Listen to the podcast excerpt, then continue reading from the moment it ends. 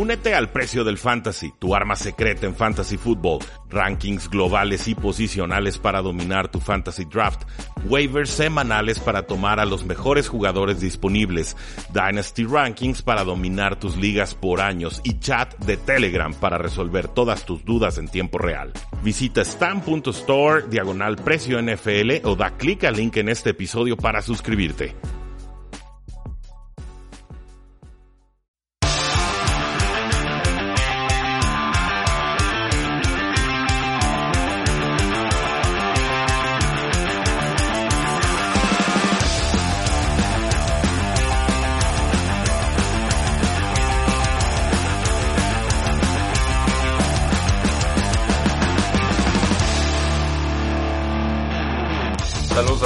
Bienvenidos a un programa más de Tres y Fuera, donde la NFL no termina y nosotros tampoco. Mi nombre es Rudy Jacinto, me encuentran en Twitter como arroba NFL. Espero que todos estén seguros, guardados, cuidándose y disfrutando en la medida de lo posible. Y mientras tanto, pues aquí tenemos un episodio más de Tres y Fuera para mantenerlos entretenidos. No hay muchas noticias NFL en cuanto a la agencia libre. Sabemos que esta parte del off-season ya se calmó. Faltan algunas semanas para tener el draft, el cual será virtual. Eso va a ser novedoso, pero un tema quizás un tanto familiar para los que jugamos fantasy football, cada quien eligiendo desde sus casas de forma remota. Los Ravens han expresado que están preocupados por la seguridad de sus comunicaciones, no quieren que otros equipos NFL los anden espiando y que puedan anticiparse a sus movimientos. No los culpo, sabemos que esta es tecnología nueva, sabemos que no hay protocolos como tales en la NFL para un draft virtual y que puede suceder de todo. Entonces vamos viendo qué clase de espectáculo nos tiene preparada la NFL. Aunque hay una parte de mí que piensa que la NFL se está apresurando. Se apresuraron un poco con agencia libre, se apresuraron ahora con el NFL Draft. Es cierto, no, no hay partidos, pero tampoco va a haber training camps. Es probable que se atrasen varias de las actividades de la NFL. Me parece que la NFL trata de desafiar a la situación mundial de alguna manera, como diciendo somos la NFL y nosotros podemos, y, y, va a llegar un punto en el que van a tener que aceptar que no, que no, no pueden, o sea que no todo lo que pueden hacer o quieren hacer lo van a poder realizar. Creo que este momento de la verdad va a llegar más adelante. Creo que muchos de los deportes en el mundo se van a ver más atrasados de lo que muchos consideramos. Creo que este tema del, del, virus pues simplemente es una situación que estamos monitoreando, no tenemos toda la información aún, la comunidad científica está con eso, pero yo sí me pregunto hasta qué punto podemos sentirnos seguros nuevamente volviendo a los estadios y estando todos hechos compactos antes de que salga una vacuna y que se aplique de forma general, lo cual no se espera hasta 2021. Entonces yo sí tengo mis dudas de que la NFL pueda volver a la normalidad una vez que inicie su temporada regular, que en teoría sería por ahí a inicios de septiembre. No ha dicho la NFL nada al respecto, pero estoy seguro que están contemplando todos los escenarios. Dicho eso, la NFL anunció su All Decade Team, los mejores jugadores de la última década, anuncia un equipo en ofensiva, anuncia un equipo en defensiva, anuncia otro en equipos especiales y el episodio del día de hoy lo vamos a dedicar al costado ofensivo del balón. Por supuesto, vamos a leer toda la lista, incluyendo cuáles fueron las selecciones unánimes, pero sobre todo voy a destacar algunos nombres que no fueron incluidos en esta lista, leer algunos de sus méritos, algunas de sus estadísticas y abrir el debate en redes sociales para saber si estos son los nombres que ustedes quisieran en esta lista o si hay nombres que tendrían que ser reemplazados. Empezamos con los mariscales de campo, aparece Tom Brady de los Patriotas de Nueva Inglaterra, pero también Aaron Rodgers de los Green Bay Packers y creo que esta segunda parte, Aaron Rodgers, es la que causa controversia con algunos aficionados que prefieren ver a Drew Brees en esta lista. Drew Brees, nueve Pro Bowls, por supuesto, ofensivo del año en una ocasión. Solo caben dos corebacks en esta lista. Creo que Tom Brady indiscutiblemente tiene que estar ahí. Pero con Aaron Rodgers tenemos dos mitades de carrera en esta década muy marcadas. Del 2010 al 2015 con dos MVPs, con actuaciones ofensivas superlativas, absolutamente intratable, de lo mejor que yo he visto en esta posición. Por ahí, por supuesto, creo que el hecho de tener un Super Bowl le ayuda a Aaron Rodgers en esta década, caso contrario de Drew Brees que no llega al Super Bowl en estos últimos 10 años. Pero Drew Brees pasó para más de 5.000 yardas en cuatro ocasiones en estos últimos 10 años. Llegó seis veces a la postemporada. Las otras campañas terminó con récord de 7 y 9. Y bueno, es un jugador constante, un jugador sumamente productivo. Tiene ya todos los récords de touchdowns, de yardas aéreas y demás.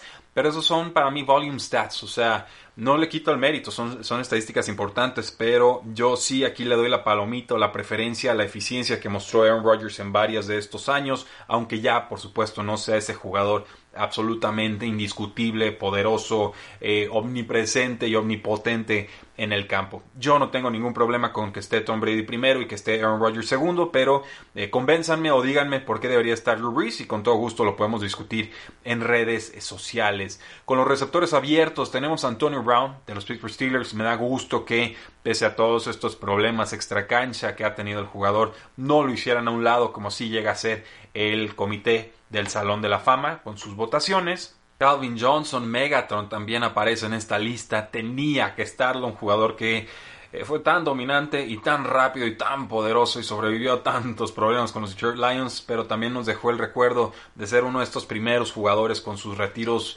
supuestamente llamados eh, prematuros, ¿no? Carreras que no se volvieron tan longevas como hubiéramos esperado en otras eras. Y Julio Jones, el jugador indiscutible de los Atlanta Falcons. Me gusta mucho esta lista de, wide receivers. ¿eh? En realidad es muy difícil incluir o quitar eh, nombres a este grupo, pero podríamos agregar quizás a AJ Green, el receptor de los Cincinnati Bengals, que lo sé, los últimos dos años ha estado muy desaparecido por lesiones, pero tuvo siete Pro Bowls, un jugador que empieza su carrera en el 2011 junto a Julio Jones, cinco temporadas consecutivas con mil o más yardas aéreas, llega al doble dígito de touchdowns en tres de esas cinco campañas.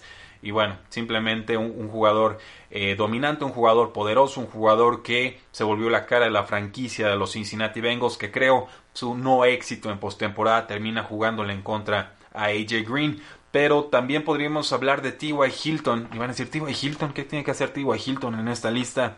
No quitaría los nombres que tenemos aquí, pero sí creo que merecía consideración eh, T.Y. Hilton, 15.6 yardas por recepción, un jugador explosivo, un jugador que en profundidad casi siempre ganaba, un jugador que con Peyton Manning jugó de forma importante, pero también con Andrew Locke se convirtió en su arma principal en esa ofensiva. Tuvo mil o más yardas en cinco de sus ocho campañas en esta década, incluyendo 1448 en 2016. Además ha anotado 25 touchdowns del 2012 al 2019 y reemplazó a jugadores como Marvin Harrison y Reggie Wayne en Indianapolis. Entonces no quito a Antonio Brown, ni a Larry Fitzgerald, ni a Calvin Johnson, ni a Julio Jones, pero creo que T.Y. Hilton y A.J. Green sí merecen consideración, por lo menos entre los aficionados.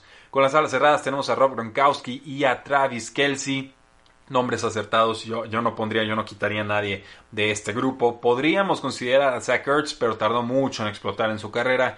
Podríamos considerar a Jason Witten, por supuesto, pero me parece que era un jugador que va a entrar al Salón de la Fama, pero que no alcanzó el techo de producción ofensivo que sí tuvieron Rob Gronkowski y Travis Kelsey. Por ahí también se nos podría colar algunos años de Tony González, pero ciertamente esta no fue la década en la que más brilló. Entonces yo dejo a Gronkowski, yo dejo a Travis Kelsey, lamento lo de Aaron Hernández, que creo hubiera pertenecido a esta lista si no hubiera hecho su desmadre extra cancha, y pasamos entonces a los tackles ofensivos. Tenemos a Jason Peters de las Águilas de Filadelfia, a Tron Smith de los Vaqueros de Dallas, a Joe Staley, gran jugador de los San Francisco 49ers, y a Joe Thomas, este jugador de los Cleveland Browns, que no se perdía snaps y que era absolutamente eh, seguro en su posición. Era de lo poquito bueno que tuvieron los Cleveland Browns en esta última década.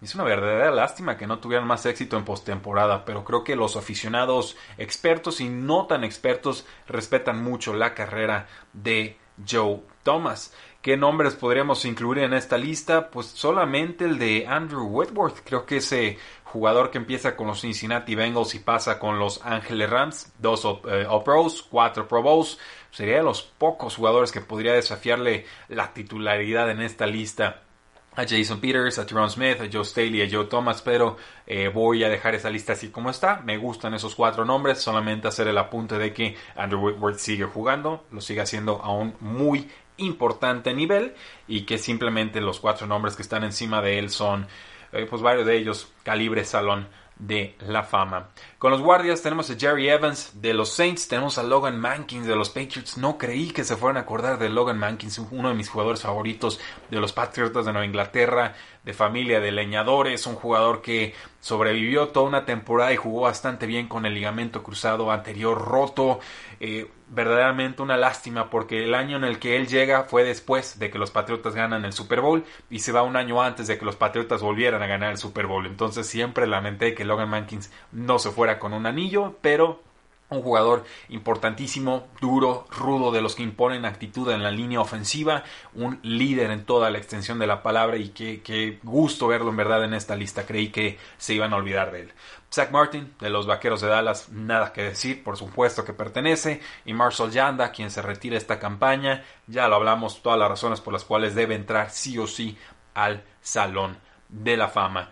Eh, con los centros tenemos a Alex Mack, otro jugador de los Cleveland Browns que domina y que luego pasa a los Atlanta Falcons y también lo hace de forma bastante importante. Y Marquise Pouncey, el jugador de los Pittsburgh Steelers, el ancla de la línea ofensiva de los Steelers y una de las mejores líneas ofensivas de toda la última década. Entonces sí tenía que haber algún representante de los Steelers en esta lista y creo que es más que adecuado ver a Pouncey en el grupo. Con corredores, pues tenemos a Frank Gore, el inmortal Frank Gore sigue en activo. Tenemos a Marshawn Lynch, por supuesto, este jugador que marca época con los Seattle Seahawks después de ser cambiado a los Buffalo Bills y que cierra su carrera con los Oakland Raiders. Parece que ya no con Las Vegas Raiders. Tenemos a LeSean McCoy, un jugador completísimo, compacto, con excelente balance, mucha velocidad. En, ofensiva de zona con Andy Reid funcionaba de las mil maravillas. Luego pasa a Buffalo y tiene otras temporadas bastante importantes. Ya estos últimos años no fue el mismo. Creo que por esquema tampoco le ayudaron mucho en las últimas campañas de eh, los Buffalo Bills pero simplemente un jugador que tiene que estar sí o sí, un jugador muy consistente y que a pesar de cambiar de equipo siguió produciendo. Y eh, Adrian Peterson, por supuesto, como no incluir a Adrian Peterson en esta lista. Pero yo agregaría un nombre que muchas veces olvidamos, quizás por cómo acabó con las lesiones, pero en eficiencia, en producción, en volverse la cara de una franquicia, creo que pocos lograron lo que ha hecho Jamal Charles, un jugador eh, que medía 5'11, 199 libras, unos 90 kilos, un jugador de la Universidad de Texas, seleccionado en tercera ronda en el 2008, que juega 8 temporadas con los Kansas City Chiefs, una con los Broncos y otra con los Jacksonville Jaguars. 4 Pro Bowls, 2 First Team All Pros, un Second Team All Pro, líder en touchdowns terrestres en el 2013, eh, por supuesto un jugador que definió, redefinió de alguna manera la eficiencia que podía tener un corredor en la NFL, 5.4 yardas por acarreo en toda su carrera. O sea, imagínense el volumen de acarreos que tuvo. Tuvo 7.563 yardas, 5.4 yardas por acarreo, 44 touchdowns terrestres, 310 recepciones, casi 2.600 yardas aéreas y 20 touchdowns por esa misma vía. O sea, un jugador eh, dominante, intratable, en verdad le daban todos los toques que quería y producía, pero al final las lesiones lo, lo, traicionan y creo que por eso no alcanza a entrar en esta lista, aunque yo le tengo muchísimo respeto a lo que fue la carrera de Jamal Charles y sobre todo cuando lo tomabas en fantasy football generalmente salías muy contento con los resultados. Y en la última posición, en el flex de esta lista All Decade ofensiva, tenemos al corredor Darren Sproles, un jugador que sale de la Universidad de Kansas State en el draft del 2005, una quinta ronda, jugó con los Chargers, jugó con los Saints, jugó con las Águilas de Filadelfia, ahora está trabajando como ejecutivo con las Águilas de, de Filadelfia como asesor y bueno, ¿qué tal un Super Bowl? Tres Pro Bowls, dos First Team All Pros, por supuesto, entra ahora en esta lista del All Decade y me parece más que correcto porque es un jugador que redefine de, alguna manera el arquetipo de lo que puede ser un corredor bajito en la NFL. Mide 5'6, estamos hablando de 1.68 metros, pero pesa 84 kilos y ahí está la trampa de Darren Sproles. Sí, es muy bajito, pero el jugador tiene mucha densidad muscular y entonces era bien difícil atraparlo porque era ágil y porque era muy difícil de taclear. Y además tiene el récord de más yardas totales de todo tipo en una sola campaña, o sea, incluyendo por aire, por tierra, pero también en equipos especiales, en regreso de despejes y de kickoffs, eh, con 2.696 yardas.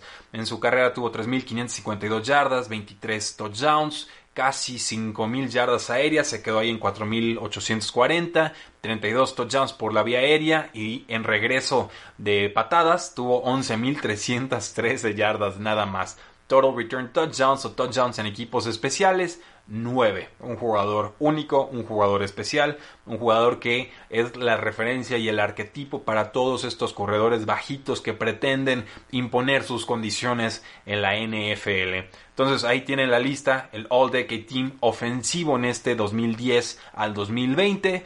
Tom Brady, Aaron Rodgers, Antonio Brown, Larry Fitzgerald, Calvin Johnson, Julio Jones, Rob Gronkowski, Travis Kelsey, Jason Peters, Teron Smith, Joe Staley, Joe Thomas, Jerry Evans, Logan Mankins, Zach Martin, Marshall Yanda, Alex Mack, Marquise Pouncey, Frank Gore, Marshawn Lynch, LeSean McCoy, Adrian Peterson y Darren Sproles. Tom Brady, Joe Thomas, Marshall Yanda y Adrian Peterson además entran como selecciones unánimes. ¿Qué opinan? Háganmelo saber en redes sociales, en Facebook, en Twitter, en Instagram y en YouTube, porque la NFL no termina y nosotros tampoco.